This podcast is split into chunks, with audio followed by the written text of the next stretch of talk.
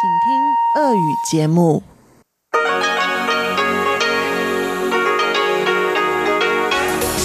эфире Международное радио Тайваня.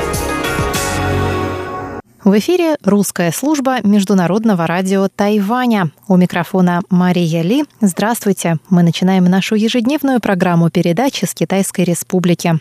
Для наших слушателей на коротких волнах мы предлагаем два блока передач. Получасовую программу, которая звучит на частоте 5900 кГц с 17 до 17.30 UTC и часовую программу на частоте 9590 кГц с 14 до 15 UTC.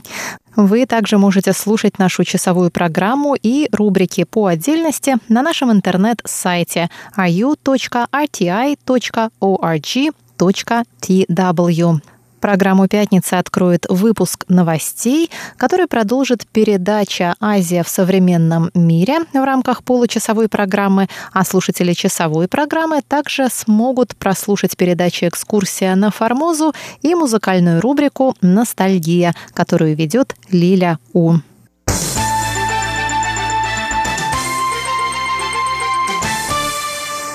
Мы начинаем выпуск новостей пятницы 21 июня.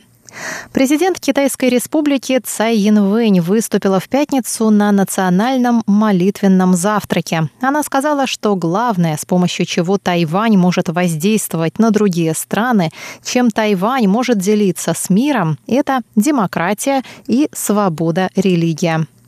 Цай напомнила, что в марте Тайвань и США провели диалог о защите свободы религии в Индо-Тихоокеанском регионе. Она также сказала, что Тайвань выступил организатором Международного форума по свободе религий в мае этого года. Тайвань готов делиться своим опытом в деле осуществления свободы религии с другими странами мира, добавила президент Цай Янвэнь.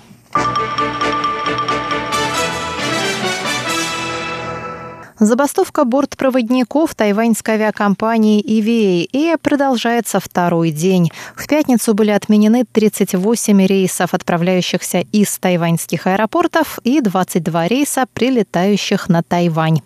В общей сложности в пятницу забастовка сказалась на планах более чем 12 тысяч пассажиров. По словам авиакомпании, она сможет осуществить 60% своих рейсов, на которых работают 1400 бортпроводников из 4200 бортпроводников авиакомпании. Глава EVA Сунь Дямин извинился в четверг перед общественностью за причиняемые неудобства, но подчеркнул, что авиакомпания не может пойти на уступки, особенно касательно требования о более высоких выплатах за зарубежные полеты только для членов профсоюза. По словам руководства авиакомпании, разница в зарплатах для членов и не членов профсоюза приведет к падению качества услуг и снижению уровня безопасности полетов. Заместитель министра транспорта и коммуникаций Ци Вэньчжун отправился утром в пятницу в международный аэропорт Тау-Юань, чтобы разобраться в ситуации. Премьер Су Чан, отвечая на вопросы журналистов, сказал, что, хотя забастовка – нежелательное явление, это все же неотъемлемое право работников предприятий. Однако мы надеемся, что удастся достичь соглашения. Самое главное, нельзя нарушать права и интересы пассажиров. Поэтому правительство, едва узнав о забастовке, включило заранее разработанные механизмы, чтобы влияние на планы пассажиров оказалось минимальным. Мы также призываем обе стороны как можно скорее достичь согласия.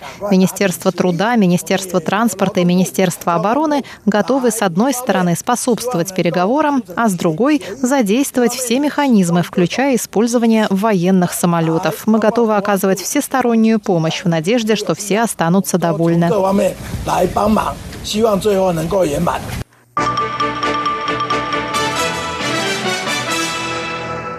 Президентская канцелярия Китайской Республики на Тайване опровергла в четверг слухи о том, что правительство Тайваня пожертвовало миллиард новых тайваньских долларов или 32 миллиона долларов США в поддержку протестов в Гонконге. По словам президентской администрации, этот слух совершенно не соответствует действительности. Президентская канцелярия поручила полиции разобраться с источником недостоверной информации, циркулирующей по социальным сетям, начиная с минувшего вторника. Пресс-секретарь президентской канцелярии Динь Юнгун сообщил, что впервые эта фальшивка появилась в аккаунте в Фейсбуке, ранее распространявшем ложные новости с целью влияния на исход выборов на Тайване. Подобные фальшивки создают угрозу национальной безопасности, тормозят демократическое развитие Тайваня и могут повлиять на результаты президентских выборов 2020 года, сказал Дин. Аккаунт принадлежит человеку, выступающему под ником Ли Ди с адресом IP в Сингапуре. Во вторник Ли написал, что администрация президента Цай Янвэнь не потратила ни копейки на профилактику лихорадки Денге в Гаусюне, однако щедро спонсировала протесты в Гонконге. Дин предупредил, что жителям Тайваня следует быть бдительными в свете потенциальных угроз в форме фальшивой информации, распространяемой из других стран. Центральное бюро расследований рассказало, что основало рабочую группу по борьбе с распространением фейковых новостей.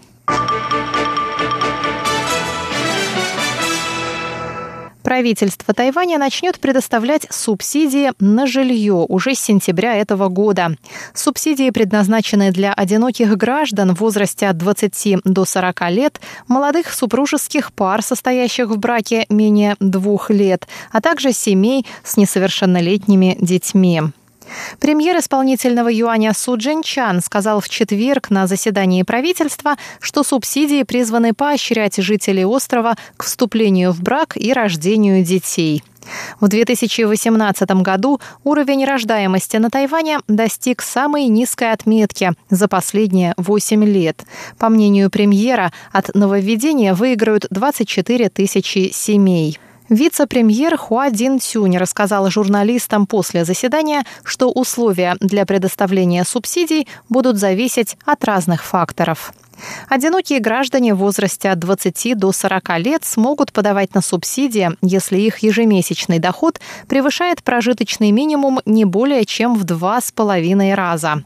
Субсидии для жителей Тайбэя будут составлять 4 тысячи новых тайваньских долларов в месяц. Для жителей Нового Тайбэя, Тау-Юаня и Синьчжу – 3200. Для жителей других городов и уездов – 2600 новых тайваньских долларов в месяц. 1 доллар США стоит примерно 32 новых тайваньских доллара. Дорогие друзья, на этом выпуск новостей пятницы подходит к концу. С вами была Мария